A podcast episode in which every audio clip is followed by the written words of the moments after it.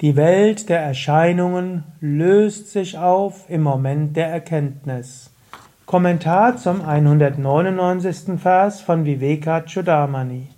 Shankara schreibt: Prabodhe svapnavat sarvam sahamulam vinashyati anadyapidam no nityam pragabhava evasputam. Prabodhe, beim Erwachen, erscheint alles wie Vat, ein Traum, Swapna. Alles, Sarvam, Vinashyati, verschwindet. Sahamula, zusammen mit der Wurzel. Api, obwohl Anadi es alles anfanglos ist. Genauso ist es auch mit diesem Universum. Das Universum ist nicht ewig. Ob no nicht, nitya ewig. Pragabhava. Es gab auch schon vorher eine Nichtexistenz. Und so ist es klar. Sputa. Du kannst dir gerade nochmal bewusst machen, Angenommen, du hast geträumt. Es gab einen fantastischen Traum oder einen schlimmen Traum.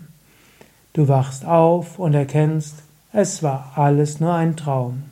Im Moment des Erwachens ist die ganze Traumwelt verschwunden und der ganze Kladderatsch auch.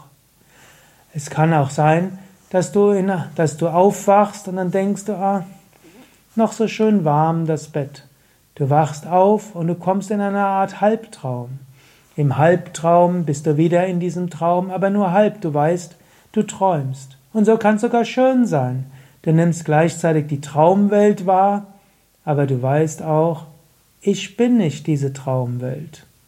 Und diese Traumwelt existiert nicht. So ähnlich auch. Diese Welt, so wahr sie erscheint, ist nur ein Traum. Du weißt inzwischen, dass die Welt nicht existiert, so wie du denkst, dass du sie existierst. Das ist ja auch einer der Themen von Shankaracharya. Man könnte natürlich auch sagen, ja, in dieser Welt nimmst du wahr in Farben und Formen. Die Welt hat keine Farben und Formen. Das sind alles geistige Produktionen. Du nimmst die Welt wahr in Klängen. Die Welt hat keine Klänge. Du machst dir Konzepte über die Welt mit Worten und die Worte begrenzen. So ist die Welt, die du wahrnimmst, nicht so, wie du sie wahrnimmst. Du kannst erkennen, dass dem nicht so ist. Und du kannst erfahren, dass es ein unsterbliches Selbst gibt. Und in dem Moment, wo du aufwachst, erkennst du, dass die ganze Welt nur ein Traum ist. Es ist jetzt nicht dein persönlicher Traum. Die Welt ist Traum von Brahma, dem Schöpfer.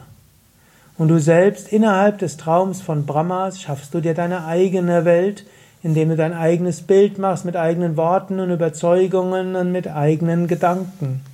Du hast deine eigenen Glaubenssätze, deine eigenen Identifikationen. Innerhalb des Traums von Brahma schaffst du dir deinen eigenen kleinen Traum. Aber du kannst aufwachen. Leichter fällt es, aus deinem kleinen Traum aufzuwachen und zu erkennen, dass vieles nur Selbstbild ist und dass wie du andere Menschen siehst, das auch nur Täuschung ist und dass auch wie du die Welt siehst und wie du deine Aufgaben siehst und was du gemacht hast, alles subjektive Identifikationen. Da ist es gar nicht so schwer rauszukommen. Und mindestens daraus solltest du rauskommen. Und dann irgendwann kommst du in Nirvikalpa Samadhi. Du wachst auf ganz aus diesem Traum der Welt und die ganze Welt verschwindet, so wie du im Moment des Aufwachens aus der Traumwelt rauskommst. Vielleicht bist du danach noch eine Weile in diesem luziden Traumbewusstsein. Ein Jivan Mukta, ein lebendig Befreiter, weiß zum einen, dass er das, dass er das unsterbliche Selbst ist, zum anderen kann er auch die Welt begrenzt sehen, wie wir auch. Bis das Karma des Körpers zu Ende ist, bleibt er in diesem Doppelzustand. So ähnlich wie, wenn es für dich noch nicht Zeit ist aufzuwachen, wirst du vielleicht nach dem Aufwachen noch eine Weile liegen und teilweise in den Traum wieder eintauchen. aber du weißt, die Traumwelt ist nicht wirklich. Und so bekommst du jetzt aber eine besondere Aufgabe. Sei dir mindestens bewusst der kleinen Bilder, die du schaffst und der kleinen Täuschungen. Sei dir wieder bewusst, was du über deinen Partner denkst, ist deine Gedanken über den Partner, so ist er nicht. Noch nicht mal auf einer relativen Ebene. Sei dir bewusst, dass du dir Bilder machst von deinen Kindern, von deinen Eltern, von deinen Aufgaben, von dem, was du gemacht hast. Und hinterfrage das. Ja, ein Vedantin sollte mindestens das können. Hinterfragen der kleinen Selbstbilder, Fremdbilder, der kleinen Identifikationen.